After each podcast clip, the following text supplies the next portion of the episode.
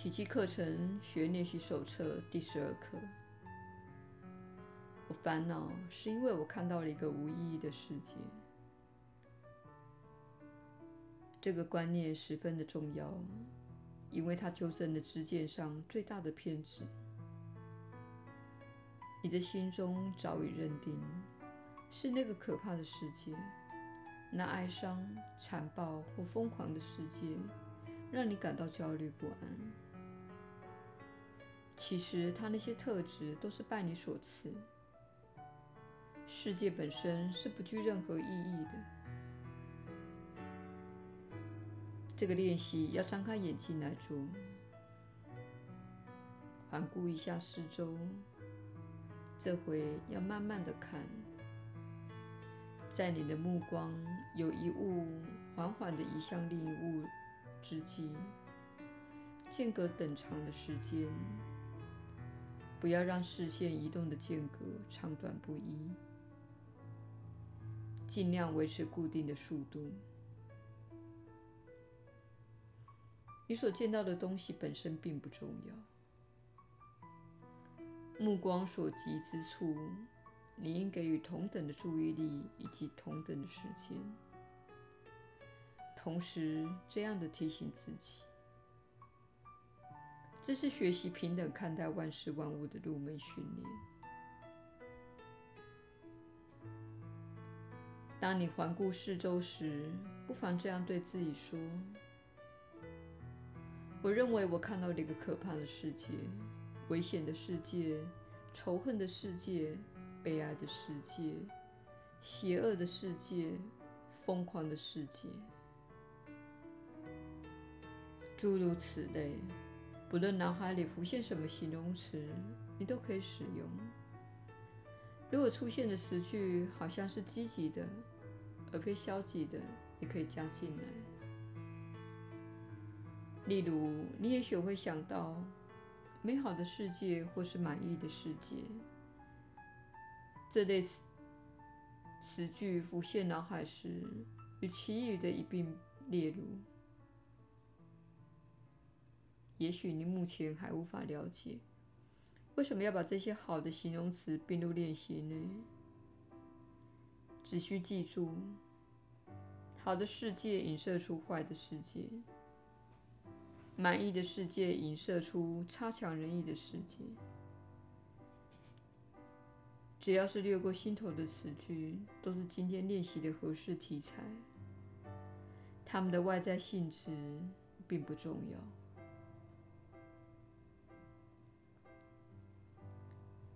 当你把今天的观念套用在你心目中认定的好事或坏事上时，记住。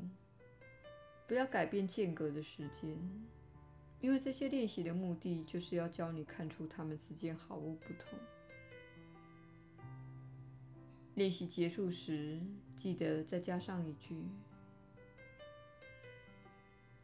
但是我烦恼，是因为我看到了一个无意义的世界。”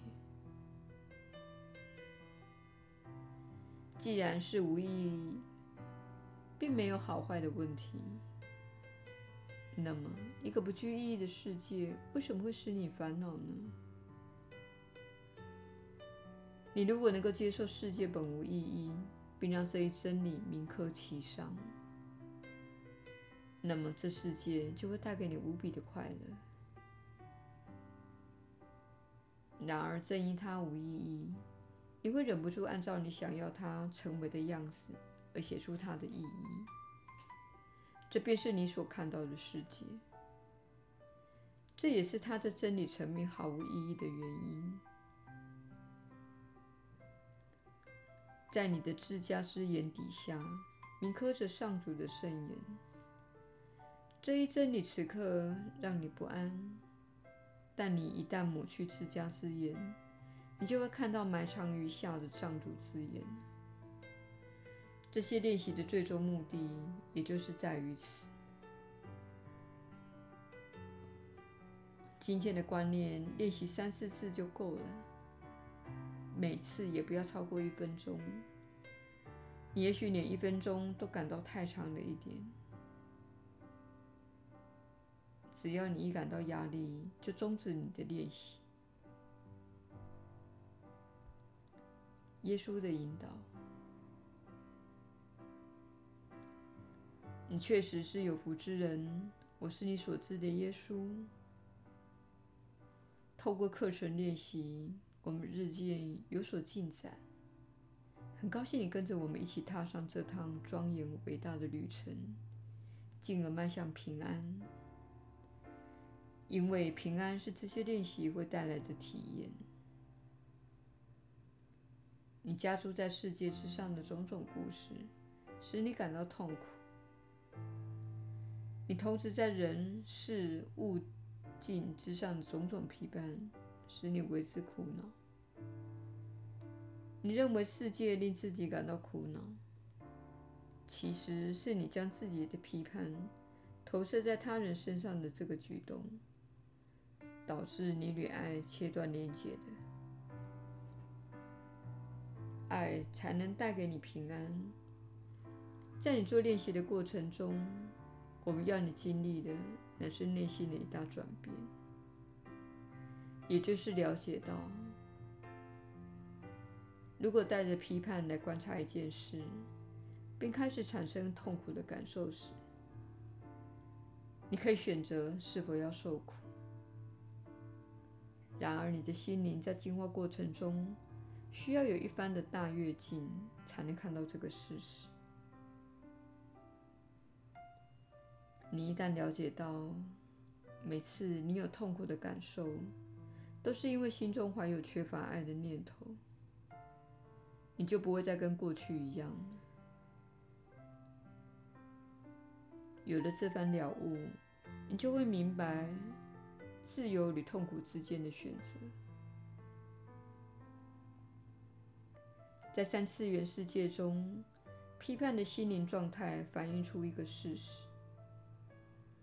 你们的宗教、父母、文化、商业广场、电视节目以及银行组织等，在你的心中输入了一些观念程式，致使你批判及分裂。实际上，分裂是你的天生状态。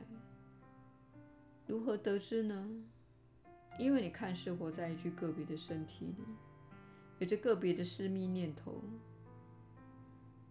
但是你对分裂的信念会显化在物质层次。最后，当你将分裂的信念从意识中移除，你就不再拥有一具看似个别存在的身体，你会与万事万物相连。这就是进化之旅最终要引导你到达的境地，但是你还有一段很长的路要走。在每个当下，你选择不批判，而是了解到，你加诸在这世界之上的那些故事，其实是你自己的故事，而不是其他人的。因此，你可以自由去改变。在那个当下，你可以转变自己的意识，而达到平安。做课程练习时，你会越来越看清这一点。你会开始意识到平安的时间逐渐增加。因此，当你再次批判时，你会比之前更加痛苦。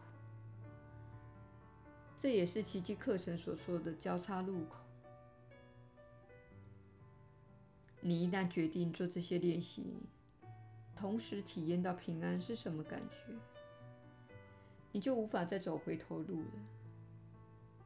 你了解，痛苦是一种选择，而且是由自己所决定的。请允许这一刻渗透到你的意识中，不要过度的诠释，只需要依照课文的指示来进行。它就会发挥它本该有的作用。我是你所知的耶稣，我们明天再会。